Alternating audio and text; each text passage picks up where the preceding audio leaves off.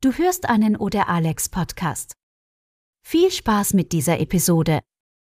Ein wichtiger Hinweis. Diese schon ältere Episode ist noch nicht für das Podcast-Format optimiert. Es kann zu Hinweisen oder Verweise kommen, die sich auf das Videomaterial auf YouTube beziehen. Neue Episoden sind davon nicht mehr betroffen. Vielen Dank für deine Aufmerksamkeit. Herzlich willkommen zu einer neuen Folge hier auf Track Welten. Heute gibt's wieder ein Recap zu Picard Staffel 3. Im Doppelpack heute, wir sprechen über Dominion und Unterwerfung. Ich würde sagen, los geht's. Ja, schön, dass ihr wieder eingeschaltet habt. Hi, heute wieder zum Spoiler Recap. Wie immer, wir spoilern hier kräftig, aber ich glaube, ich glaube ganz sicher, die ganzen Trekkies unter euch werden diese zwei Folgen schon, vermutlich schon mehr als, als einmal geschaut haben. Deshalb ähm, ist der Hinweis einfach, äh, ja, obligatorisch. Wir reden heute über zwei Folgen. Glücklicherweise passen diese zwei Folgen auch ganz gut zusammen. Denn ich habe es aus zeitlichen Gründen nicht so richtig hinbekommen, das Recap zu Dominion rechtzeitig zu veröffentlichen, auch nicht aufzunehmen. Deshalb ähm, habe ich mir gedacht, eigentlich habe ich mir erst gedacht, ich mache die jetzt einfach äh, ja zeitversetzt heute Recap zu, ein, zu einen Folge und dann Recap zur anderen Folge morgen. Irgendwie so. Und dann habe ich aber festgestellt, hm, die zwei Folgen passen aber eigentlich ganz gut zusammen, so als Doppelpack. Und ich muss gleich mal äh, vorweg spoilern, also von mir aus spoilern, dass ich die beiden Folgen alleine stehend okay fand, aber doch irgendwie auch deutlich schlechter als die anderen Folgen zuvor. Und dazu möchte ich aber auch gleich sagen, wenn ich sage, ich finde die schlechter als die anderen Folgen, dann heißt das nicht, dass ich die Folgen schlecht finde. Ja, das äh, müsst ihr unterscheiden. Ich, ich finde die beiden Folgen immer noch ganz gut, habe jetzt aber festgestellt, weil ich jetzt beide Folgen einfach nochmal geschaut habe, so hintereinander weg habe ich die zwei nochmal angesehen und ja, da ist mir aufgefallen, so im Doppelpack finde ich die zwei Folgen super. Alleine fand ich die so, naja, ja, das liegt so ein bisschen daran, dass die Story in Dominion und in Unterwerfung ja eigentlich die gleiche ist. Ne? Also Vadik kommt ja dann quasi aufs Schiff und gibt dann ja auch einen Showdown mit Vadik. Ich habe mir zuerst überlegt, die zwei Folgen hätte man auch in eine packen können. Das war so mein erster Gedanke, also wo ich, wo ich auch so ein bisschen die Kommentare gelesen habe und ein bisschen drüber nachgedacht habe. Äh, Im Nachhinein muss ich sagen, eigentlich bin ich aber doch eher ein Freund, der es mag, wenn Geschichten richtig ausgeschrieben werden. Und es war jetzt nicht so, dass ich mich bei einer der beiden Folgen wirklich gelangweilt hätte. Also ich glaube, letztendlich finde ich es doch gut, dass sie sich dazu entschieden haben, die Story ein bisschen auseinanderzuziehen und ja, dann eben doch als äh, einzelne Folgen rauszubringen. Zumal ja in Dominion, in der Folge Dominion, der Schwerpunkt doch so auf Vadek liegt. Ja, also wir haben da ja, kommen ja gleich nochmal zu, da haben wir ja äh, Tolles erfahren und bei Unterwerfung liegt der Schwerpunkt doch wieder ein bisschen auf Jack und das Geheimnis insgesamt und was jetzt da überhaupt passiert. Ich habe immer noch ganz viele Fragezeichen über meinem Kopf. Man sieht sie vielleicht schon, aber ich würde mal sagen, wir fangen wie immer von vorne an, bevor ich mich hier wieder verzettel. Ja, und da kommen wir auch erstmal zu Dominion, ne? Und das Ganze fängt ja auch im Chikota-System an und da hat's bei mir irgendwie geklingelt. Ich habe so gedacht, Chikota? Chikota, das kommt mir irgendwie bekannt vor und habe da mal kurz recherchiert und ja, Verdammt, klar, das war ja Deep Space Nine. Das Chikota-System war ja vom Dominion, beziehungsweise ist kardassianischer Raum, war ja besetzt von Kardassianern, Dominion und wurde ja von der Föderation befreit. Finde ich ganz cool, dass das ja auch nochmal Erwähnung gefunden hat. Ähm, Finde es auch ganz gut, dass ich nochmal recherchiert habe, ob ich da falsch liege, aber ja, ist, äh, da fliegen halt ganz viele Wracks rum und da versteckt sich die Titan ja erstmal aber schöne, schöne Referenz. Und dann ist es ja so, dass die Titan auch erstmal nach Verbündeten sucht, weil natürlich, man, man äh, schwebt da als einziges Raumschiff rum, weiß von dieser Verschwörung und man braucht irgendwelche, irgendjemanden, der einem hilft. Und natürlich versucht man dann Kontakt aufzunehmen. Und hier muss ich sagen, dass Tuvok vorkommt, beziehungsweise es ist ja nicht Tuvok, sondern eine Kopie, eine billige. Also ein Wechselbalg halt. Ne? Das, äh, da kann ich jetzt mal kurz an der Stelle erwähnen, dass mich sehr geärgert hat. Ich habe nämlich, oder ich bin mittlerweile so weit, dass ich Twitter vermeide an dem Tag, damit ich mich nicht spoilern lasse. Habe ich im Zuge der Veröffentlichung von Dominion auch gemacht. Auf YouTube war ich trotzdem unterwegs. Und ich muss hier an der Stelle mal kritisieren, wenn dann wirklich schon morgens oder mittags, wo längst noch nicht jeder die Folge gesehen hat, per Thumbnail gespoilert wird. Das ist nicht okay. Ja, ich will jetzt, ich nenne jetzt keinen Namen, aber einige von euch wissen sicherlich, wen ich, auf wen ich hier auch im deutsch, deutschsprachigen Raum ähm, anspiele. Und da hilft es auch nichts, wenn man einen Tuvok ins Thumbnail packt und die Augen verpixelt. Man sieht trotzdem, wer das ist. Ja, das war, da muss ich jetzt echt mal sagen, das hat mich, hat mich wirklich geärgert, weil dann wusste ich einfach schon, okay, der kommt vor, in welcher Form auch immer.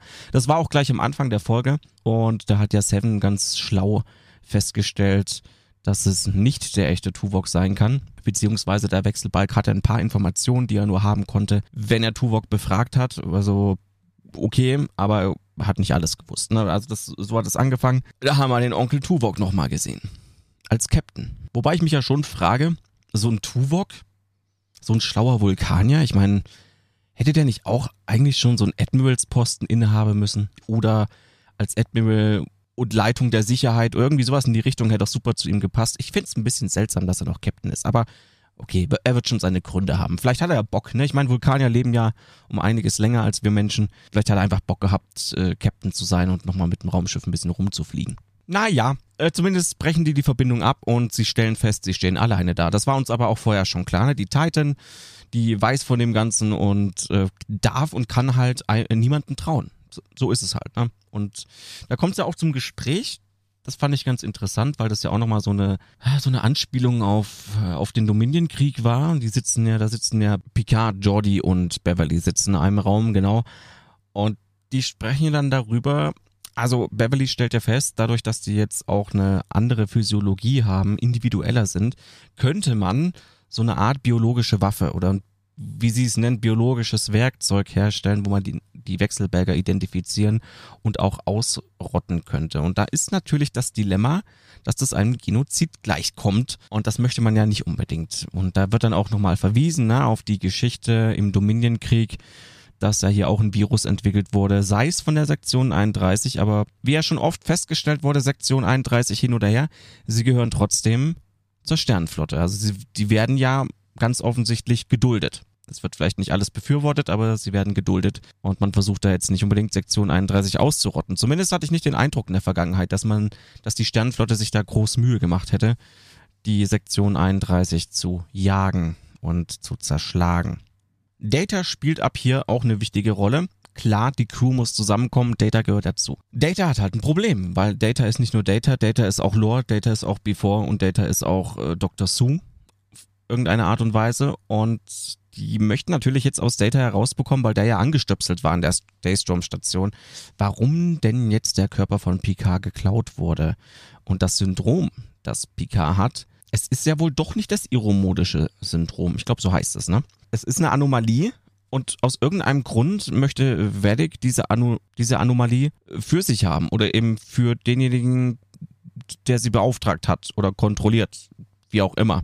Jack hat diese Anomalie und Picard hatte das in seinem Originalkörper ja auch. Und äh, ja, das finden sie an der Stelle halt heraus, dass damit irgendwas gemacht werden kann. Diese Antwort bekommen wir weder in dieser Folge noch in der anderen Folge. Also da können wir auch jetzt wild spekulieren. Ich weiß es noch nicht. Naja, schieben wir Data nochmal zur Seite. Der kommt ja auch später nochmal zu Wort. Mit dem passiert ja auch noch was. Komm mal, komm mal später noch zu. Wir müssen der Reihe nachgehen, ja? Alles ist, ja, muss alles seine Ordnung haben. Auf jeden Fall kommt dann auch mal eine, eine Szene mit Wadik.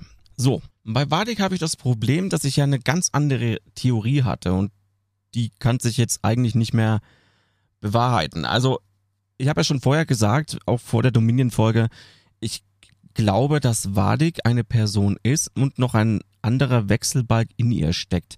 Also urspr ursprünglich hätte, hätte ich gar nicht angenommen, dass, dass sie ein Wechselbalg ist, sondern nur so ein Teil von ihr. Ja, eben diese Hand, mit der sie spricht, weil sie hat ja eine, eine komplette Wesensveränderung, wenn diese Hand mit ihr spricht. Darum habe ich eigentlich immer gedacht, dass, also da wären zwei Wesen in einem drin. So, das hat sich jetzt aber auch nach dieser Folge nicht bewahrheitet, beziehungsweise es, es kann so nicht sein. Wahrscheinlich einige von euch hatten gemeint, es könnten Kommunikationsmittel sein. In die Richtung würde ich jetzt mittlerweile auch gehen. Ich möchte aber jetzt mal an der Stelle noch auf was hinweisen. Gerade in den Folgen ist mir was aufgefallen, was sich nicht unbedingt mit dem deckt, was zum Beispiel auch Terry Metellus gesagt hat. Und zwar, dass die Borg hier nicht vorkommen. Trotzdem, ich habe sie auch gerade noch offen, wenn er bei der Folge ähm, Dominion auf ungefähr 13 Minuten spult und dann diese Szene mit Vadik kommt, wo sie mal wieder mit der Hand spricht, hört ihr so ein... Da kommt, bevor die miteinander reden, dieser typische Borg-Sound. Das ist mir beim Rewatchen einfach nochmal aufgefallen. Und dieses Borg-Gefühl, das lässt mich dann auch nicht mehr los, als sie miteinander reden, denn ihr könnt mir sagen, was ihr wollt, aber diese, diese Stimme, die diese Hand hat, ich nenne sie einfach mal Hand, ja, es ist halt die Hand, die klingt halt auch so ein bisschen borgisch, finde ich. Und das also ich bin, ich bin immer noch völlig irritiert. Ich bin immer noch völlig irritiert. Ich kann das immer noch nicht zuordnen. Aber ich ver verliere noch mal ein paar Worte später dazu, denn wir gehen jetzt erstmal der Reihe nach das Ganze nochmal durch. Auf jeden Fall ist mir auch an der Szene wieder, wieder eben aufgefallen, ja, Wadik ist völlig verändert, wenn sie mit der Hand redet. Sie ist eingeschüchtert, schüchtern, ängstlich. Das merkt man ganz deutlich und ich weiß auch nicht genau, irgendwie hat diese Hand ja auch was mit ihr gemacht. Ne? Sie hatte dann ihre Form nicht so richtig halten können. Und man, man hört auch in diesem Gespräch wieder heraus, dass die, dieses Wesen, das, die, das diese Hand da repräsentiert, schon, glaube ich, Kontrolle über die Wechselbälger hat oder zumindest über sie und über die Wechselbälger, die sie befehligt. Und es ist alles, alles ganz komisch. Es deckt sich halt absolut nicht mehr mit meinen Theorien. Jedenfalls nur noch zum, zum geringen Teil und das macht mich wahnsinnig. Nun gut, letztendlich kommt es ja dazu, dass sie dem Bürger und Wadik eine Falle stellen möchten. Sie locken den Bürger zu sich ja, und äh, täuschen da so einen Kampf zwischen zwei Raumschiffen vor und möchten, dass die da äh, auf das Schiff kommen, damit sie Wadik eben in Gewahrsam nehmen können. Und das gelingt ja auch erstmal. Ja, ich, wir, wir, gehen jetzt mal nicht auf die einzelnen Szenen ein, die da so äh, passieren. Na, also der Bürger kommt, äh, fällt auf die Falle drauf, äh, drauf rein und dann betreten sie die Titan und dann äh, geht ja auch erstmal alles gut. Vor allem super interessant ist, dass der Wadik auch fangen genommen wird und ich glaube, hier kommt auch die interessanteste Stelle und auch die unangenehmste Stelle aus dieser Folge. Ja, und da tun sich halt Abgründe auf. Beverly und Picard reden ja mit Vadik und möchten natürlich herausfinden, was sie von Jack möchte und was die Wechselbälger vorhaben. Und erzählt Wadig ja von ihrer Vergangenheit. Während des Dominion-Krieges wurde sie und acht weitere, glaube ich, waren es, acht oder neun, wurden gefangen genommen und dann wurde mit ihnen experimentiert. Und das war unangenehm. Das war unangenehm. Also ich vermute mal auch, dass das hier, dass hier Sektion 31 am Werk war. Nicht die Föderation selbst, wobei da habe ich ja gerade eben schon gesagt, na, das kann man, kann man nicht immer so auseinanderhalten. Die Sternenflotte, Sektion 31, wie auch immer, hat äh, übelste Experimente mit den Wechselbelgern durchgeführt. Unangenehm ist es deshalb, weil ja für uns, also mir geht's halt zumindest so, aber ich glaube, so geht's vielen anderen auch, die Sternflotte doch immer etwas ist, was man hochheben, hochhalten möchte. Also wenn wir, wenn wir das an, ansehen, sehen wir eine strahlende Zukunft für die Menschheit und anderen Spezies in diesem Universum, äh, mit Zusammenhalt, mit einem moralischen Kompass, Werte, die man vertritt. Und da sind halt solche Themen unangenehm, wenn man doch wieder feststellt, dass in diesem ganzen Konstrukt, das sich so für so fortgeschritten und für so moralisch überlegen hält, eben doch solche Institutionen innehat, die solche verwerflichen Experimente durchführen, die dann so weit gehen, ja, dass man dann so einen Salat wie jetzt hat in Picard Staffel 3, dass die Wechselberger sich wieder gegen einen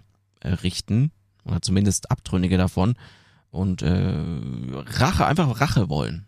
Einfach, einfach sich rächen wollen. Und das war auch so ein Moment, wo ich dachte, ich kann es nachempfinden. Wir wissen ja auch aus Deep Space Nine, und so wird es diesen Wechselbelgern ja auch gehen, die haben ja eh schon so ein verdrehtes Bild von, wie sagen sie es immer, Monoform? Monoform, ne? Ja, von, Mo von Monoform. Die haben ja einen, einen sehr ausgeprägten Ordnungssinn, den sie durchsetzen wollten, den sie auch im Alpha-Quadranten durchsetzen wollten. Ja, oben steht das Dominion. Also das Dominion hat eine bestimmte Vorstellung einer, einer Ordnung und die möchten sie halt durchsetzen. Und eigentlich, äh, wenn man von dieser Folter hört, kann man natürlich schon sagen, aus der Sicht eines Wechselbalges fühle ich, würde ich mich dann auch bestätigt fühlen. Ganz klar. Ja, dieses Zerstörerische der Mono, Monoformen und dieses, vernichtende. Ja, wir, wir kennen es ja auch von unserem eigenen Planeten. Wir leben nicht mit dem Planeten, sondern wir leben von dem Planeten. Ja, so aus dieser Sichtweise kann ich Wadig verstehen. Und das ist auch ein, ein super wichtiger Aspekt, der hier mitten in diese Folge reingebracht wurde, dass man die Beweggründe von Wadig nachempfinden kann und sie nicht nur dieser pure Bösewicht ist, nicht nur diese, diese furchtbare Person, die einfach wahllos Leute umbringt und sich einfach nur rächen will, sondern dass da auch ja, was dahinter steckt. Und dass man auch so mitbekommt, warum ist, warum wirkt sie überhaupt so verrückt? Ich meine, hey, wenn man so eine Folter über Jahre hinweg durch hat, dann ähm, will ich dich mal sehen, ob du da noch normal bist. Ich glaube es nämlich nicht. Und das Ganze wird auch noch so, äh, so furchtbar gut unterstrichen, A, von ihrer Amanda Plummers absolut fantastischer Vorstellung, also schauspielerischen Leistung und auch solchen Szenen wie diese Symphonie. Ja, sie, sie steht ja auch öfters mal da und äh, pfeift so eine Symphonie und führt die sofort mit ihren Händen und erklärt ja dann, dass die entstand, weil diese Wissenschaftlerin immer gepfiffen hat, wenn sie die Wechselberger gefoltert hat oder Experimente an ihnen durchgeführt hat. Und die Sinfonie entstand auch durch quietschende äh, Reifen von irgendwelchen Wegen oder von quietschenden Schuhen. Und das hatte nochmal so dieses besondere, ich glaube, ich finde da jetzt kein Wort für. Das war nochmal so dieser, dieser, diese extra Würze in dieser ganzen Geschichte. Und ich bleib dabei, es war, war super unangenehm, weil wir ja uns eigentlich zu den Guten zählen. Wir sind für die Sternflotte. Wir, wir sind für unsere Helden, die da um ihr nacktes Überleben kämpfen, die, die auch die Sternflotte retten, retten möchten vor den Wechselbelgern. Aber umso unangenehmer werden eben genau solche Situationen. Also einfach nochmal, damit ich es nochmal ausgesprochen habe, Amanda Plummer, fantastisch. Ich glaube, ich, ich weiß nicht, wann ich das letzte Mal so viel Spaß mit einem Antagonisten, in dem Fall Antagonistin hatte, seit Gul Dukat. Muss ich hier an der Stelle nochmal sagen. Also eine absolut grandiose Leistung. Über die ganzen zwei Folgen hinweg. Also so viel kann ich schon mal spoilern, dass äh, sowohl in Dominion als auch in Unterwerfung diese Schauspielerin mich absolut beeindruckt hat. Was ich dann nicht ganz so beeindruckend fand und ein bisschen schwierig nachzuempfinden, man versucht sich Erklärungen rauszuziehen. Ne? Also Beverly und Picard gehen dann ein bisschen zur Seite und wissen nicht genau, was machen wir denn jetzt mit ihr. Sie will nicht kooperieren. Sie sagt uns eigentlich nur, nur genau das, was wir wissen sollten. Das hätte ich an der Stelle wahrscheinlich auch angenommen. Und dann überlegen die halt, beide stehen sie da und überlegen, ob man die jetzt nicht einfach umbringt. Und da habe ich ein Problem mit. ich meine, in, in genau dieser Situation muss ja die Crew der Titan davon ausgehen, äh, dass sie jetzt diese Leute, also diese, diese Wesen, diese Wechselbelger, sind ja alles Wechselbelger, ne? Dass sie die jetzt festgesetzt haben. Und da überlegt man an dieser Stelle doch nicht einfach, nachdem Wadi gerade erzählt hat, wie sie gefoltert wurde und auch noch das Heilmittel stehlen musste, wobei ich da auch ein bisschen, bisschen überlegen muss, weil das Heilmittel wurde ja, ja, okay, es wurde nicht ausgeliefert, aber Odo hat die doch alle geheilt. Ich, ich weiß nicht genau, warum die das Heilmittel Egal. Darum geht's jetzt eigentlich auch gar nicht. Meine Gedanken schweifen noch ein bisschen. Entschuldigung. Nein, aber nachdem sie erzählt hat, dass sie gerade gefoltert wurde, stehen die dann da und überlegen, die umzubringen. Das, das war nicht sehr Picard-like. Und das war auch nicht sehr Beverly-like. Das hat mir an der Stelle nicht so gut gefallen. Aber naja, man muss manches ja hinnehmen und ich habe schon gerade gesagt, ich, man überlegt sich ja, woran das liegen könnte. Vielleicht kommen hier einfach auch diese Mutter-Vater-Instinkte durch, ne? Dieser unglaubliche Wille, seinen Sohn beschützen zu wollen. Und man hat ja auch schon gesehen, Wadig schreckt vor nichts zurück. Und wenn man die am Leben lässt, wird sie wahrscheinlich, solange sie lebt, ähm, Jack jagen. Ja, vielleicht, vielleicht aus diesen Gedanken heraus. Aber mir hat's nicht ganz so gut gefallen. Ja, was Wadig und ihrer Crew dann ein bisschen in die Hände spielt, ist, dass Data ja noch angestöpselt ist. Und wir wissen ja, Data ist ja nicht alleine in diesem Körper, in diesem neuen positronischen, nee, positronisch ist das Gehirn äh, in dem Androidenkörper. Und da kommt ein bisschen der Lore raus, ja, und der Lore will auch überleben. Und was macht Lore? Chancen ausgleichen, hat er es genannt und sorgt halt dafür, dass die Sicherheitsmaßnahmen auf dem Schiff versagen und die Crew halt über ihr, äh, um ihr Überleben kämpfen muss. Vadik entkommt, Picard und Beverly versuchen sie noch abzuballern, aber schaffen es halt nicht, ne? Vadik entkommt. Ja, und es zieht sich jetzt halt so ein bisschen, ja. Die Folge ist jetzt so um, um die Hälfte vorbei und jetzt zieht sich das halt, jetzt werden halt Kampfszenen gezeigt. Ist alles ganz schön und toll. Letztendlich können wir jetzt aber mal ein bisschen abkürzen. Letztendlich schafft es Wadig auch auf die Brücke. Captain Shaw kriegt mal wieder was ins Gesicht. Ich weiß nicht, der Arme, ich muss gerade mal überlegen, also mindestens drei Folgen hat der jetzt sein Gesicht aufgeschlitzt bekommen. Oder irgendwelche anderen Körperteile. Der arme Mann. Ich frage mich, ob der auch noch mal zur Ruhe kommt. Und naja, gut. Generell schade, dass von Shaw gerade nicht so viel zu sehen ist, dass er nicht so viel Screentime bekommt und auch nicht so viel Dialogzeit. Er hat jetzt mal einen kurzen Dialog mit Seven gehabt, wo er wo sie sich mal kurz wieder so ein bisschen kappeln, aber mit wenig Tiefgang. Ah, ich würde gerne noch ein bisschen mehr von Shaw sehen. Ich hoffe, der bekommt jetzt wieder ein bisschen mehr Screentime in den letzten zwei Folgen. Ah, ist halt jetzt gerade vollgepackt. Das sind jetzt quasi alle da. Die ganze Crew, die ganze TNG-Crew ist zusammen. Da legt man wahrscheinlich so ein bisschen den Fokus drauf. Aber ich wollte es mal anmerken.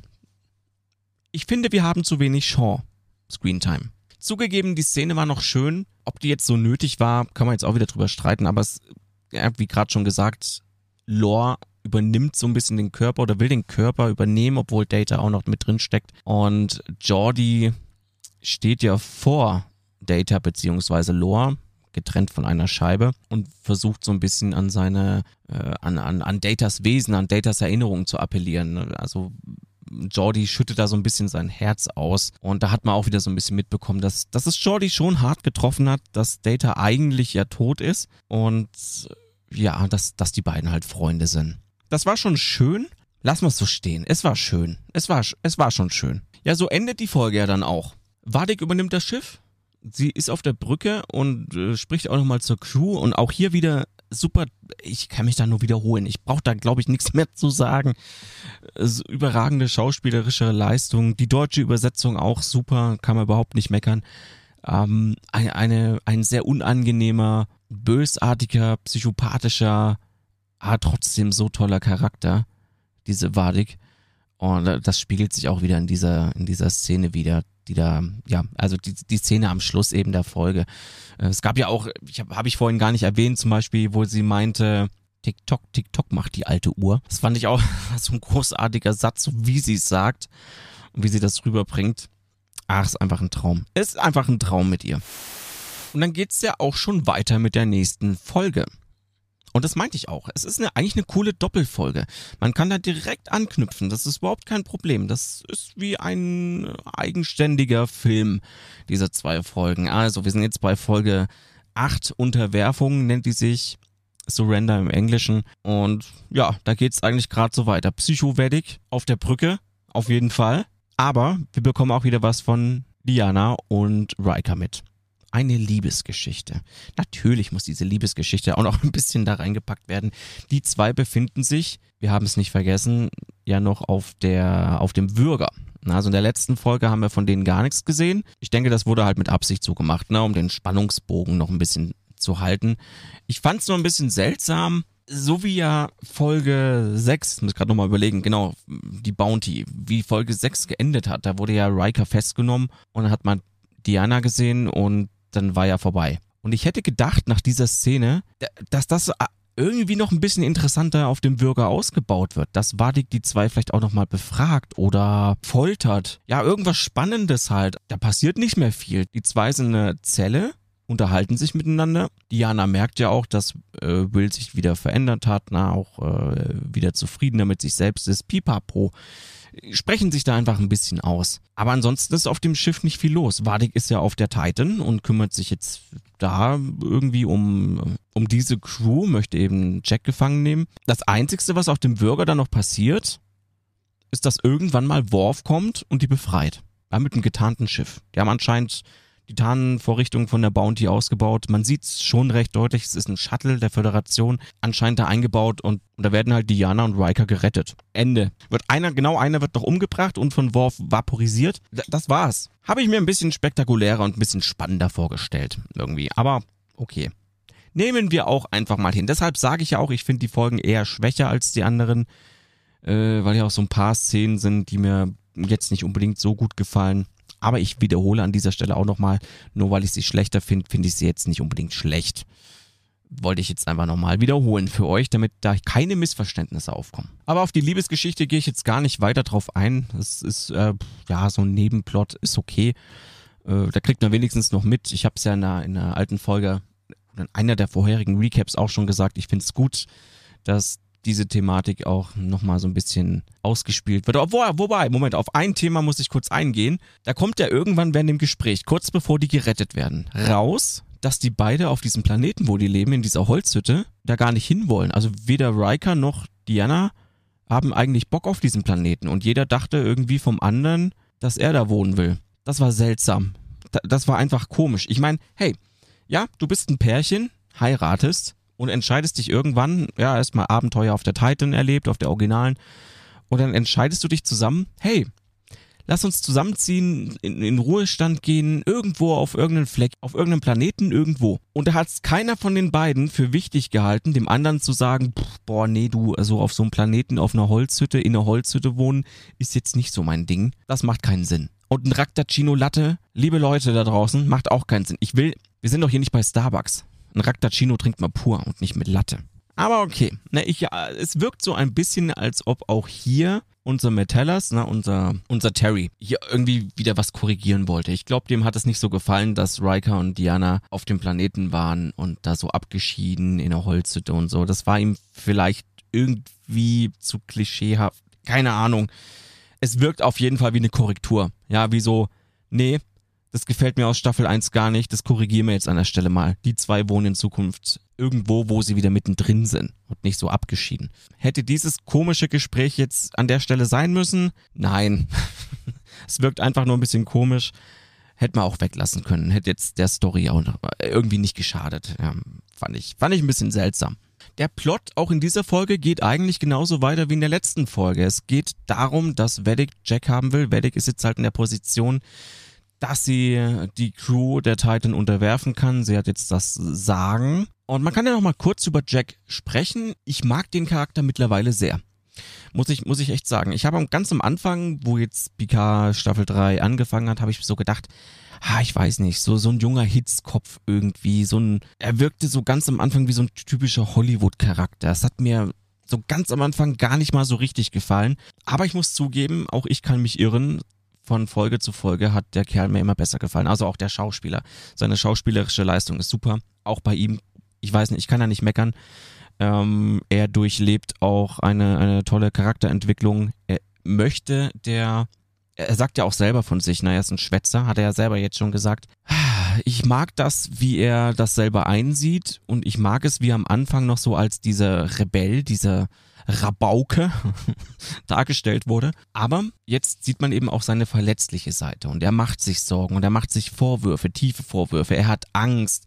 Da kullern auch mal die Tränen.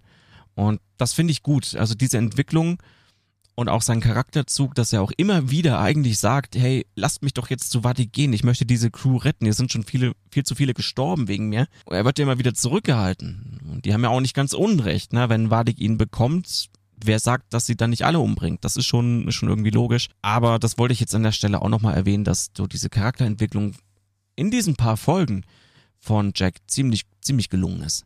Gefällt mir gut. Ja, und Jack hat ja irgendwelche Fähigkeiten. Man weiß, nehme ich jetzt auch schon mal vorweg, auch am Ende dieser Folge weiß man verflucht noch mal noch immer nicht, was Jack ist. Woher er kommt, warum Wadig ihn will, man weiß es immer noch nicht. Man wird hier so auf die Folter gespannt, es macht einen langsam wahnsinnig. Auf jeden Fall haben wir noch mitbekommen in diesen zwei Folgen, dass er die Fähigkeit hat, andere zu beeinflussen. Quasi seinen Geist befreien, umherschweben und dann auch andere Personen übernehmen. Erinnert mich tatsächlich auch schon wieder irgendwie an die Paargeister aber an dem Plot glaube ich jetzt mittlerweile nicht mehr. Hätte sein können, könnte auch immer noch, weiß ich nicht, ne, rote Augen und so steht ja immer noch im Raum. Aber ich glaube, zum Rest der Story würde das nicht passen. Auf jeden Fall kann Jack sowas tun.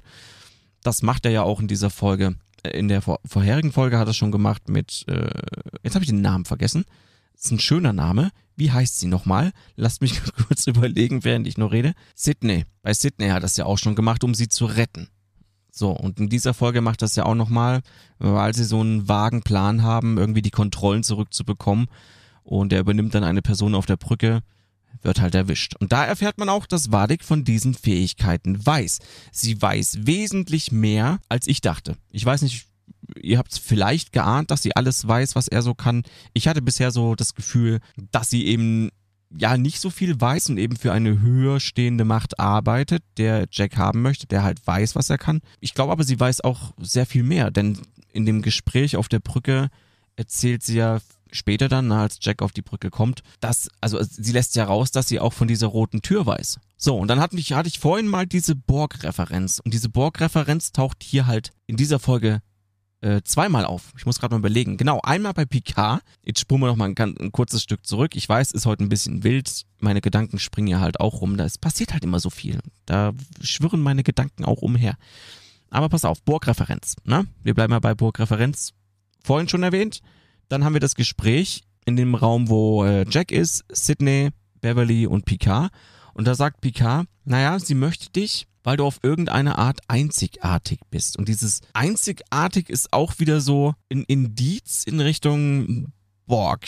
Ja, dass ein Kollektiv eine Einzigartigkeit in das eigene Kollektiv mit aufnehmen möchte. Und dann dürfen wir nicht vergessen, jetzt spulen wir wieder ein Stück vor, als Jack ja mit dieser angeblichen Bombe auf der Brücke ist, erwähnt sie auch nochmal, hörst du diese Stimmen, ja, wie ist es von, von, ja, quasi von keinem, von niemandem zu hören, ganz viele Stimmen zu hören. Sie redet von ganz vielen Stimmen. Ich weiß nicht, ob man uns hier einfach auf eine falsche Fährte locken möchte. Also, wie vorhin schon gesagt, da gibt es die Borg-Melodie, also was halt dieser Ton. Es gibt ja diesen Ton, dieses Burp, was ich vorhin schon erwähnte, diesen, diesen Borg-Ton. Dann diese, diese Stimme von diesem Handwesen, das so Borg-mäßig klingt.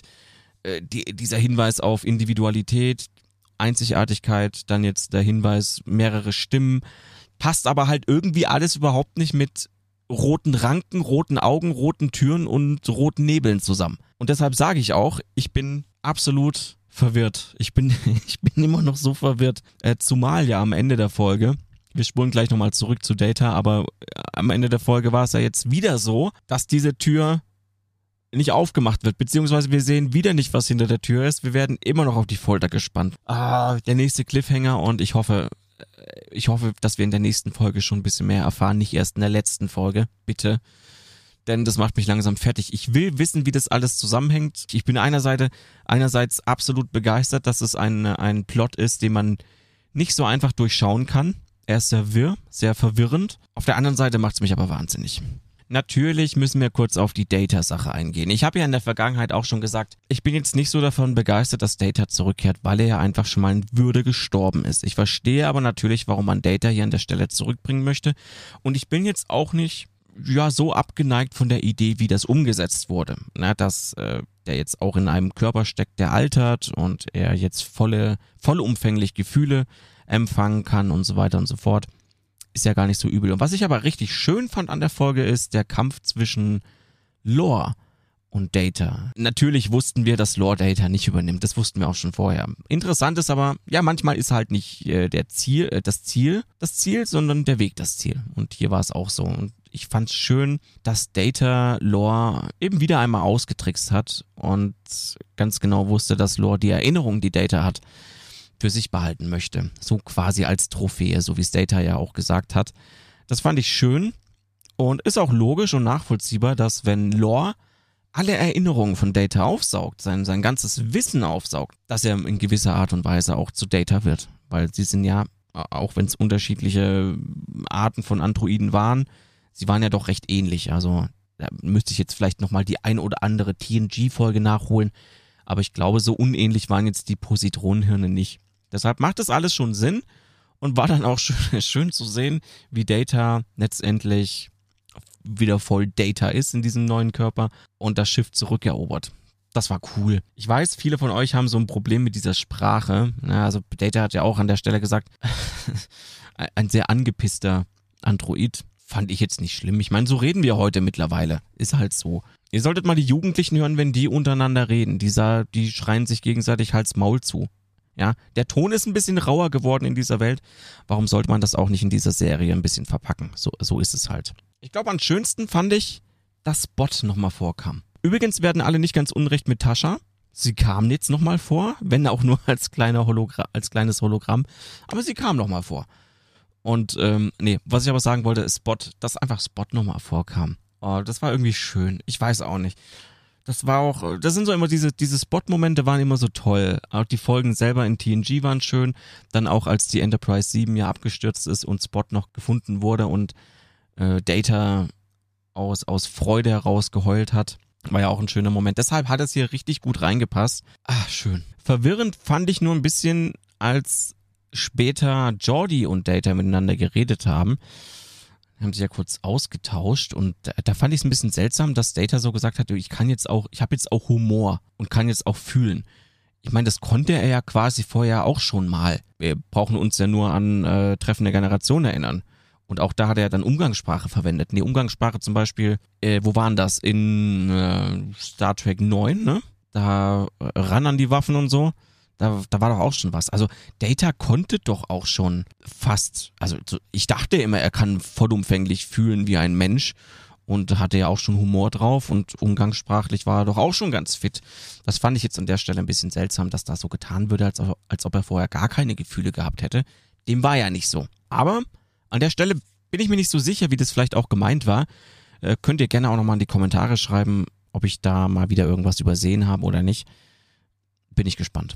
Und dann kam für mich eigentlich der große Plot-Twist, die große Überraschung, weil ich habe eigentlich angenommen, dass Vadik vielleicht auch zusammen mit diesem komischen Wesen, das da noch vorkommen muss, dieses Übergeordnete, dessen auch sich Vadik verpflichtet hat.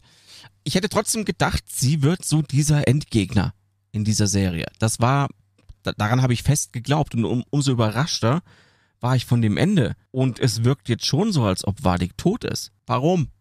Ich, ich finde es ehrlich gesagt ein bisschen traurig. Äh, dass sie vielleicht sterben muss, okay. Äh, man hätte sie auch zum Schluss dann irgendwann gefangen nehmen können.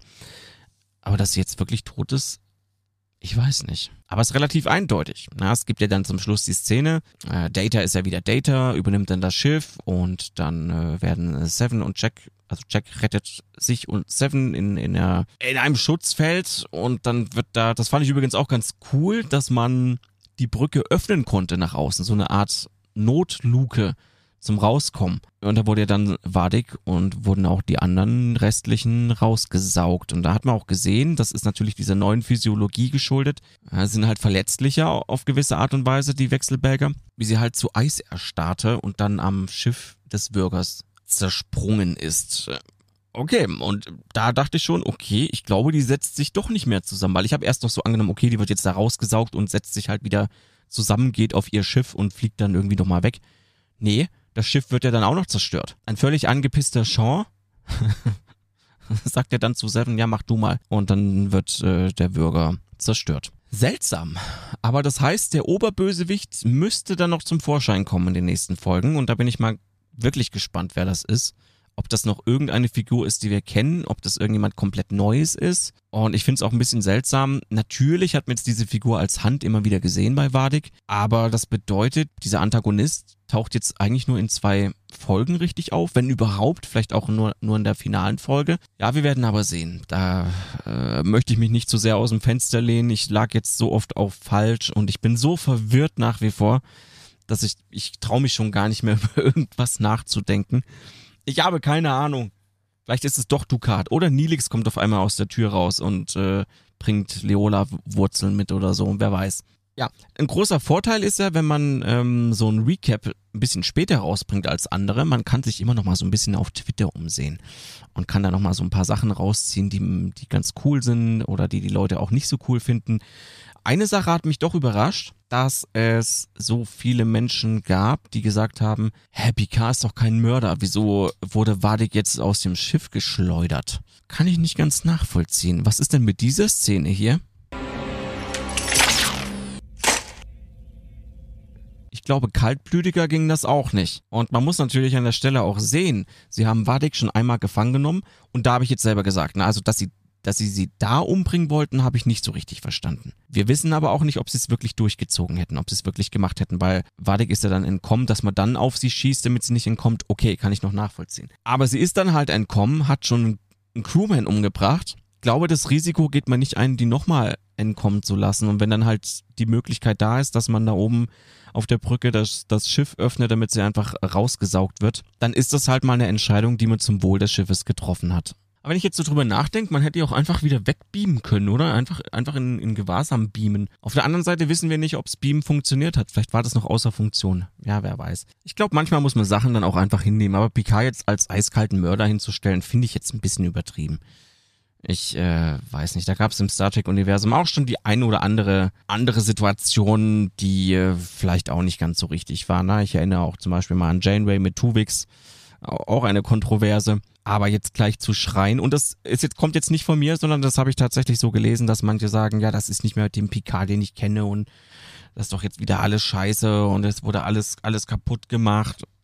Übertreibt man nicht so. Jetzt kommt, kommt mal wieder ein bisschen runter.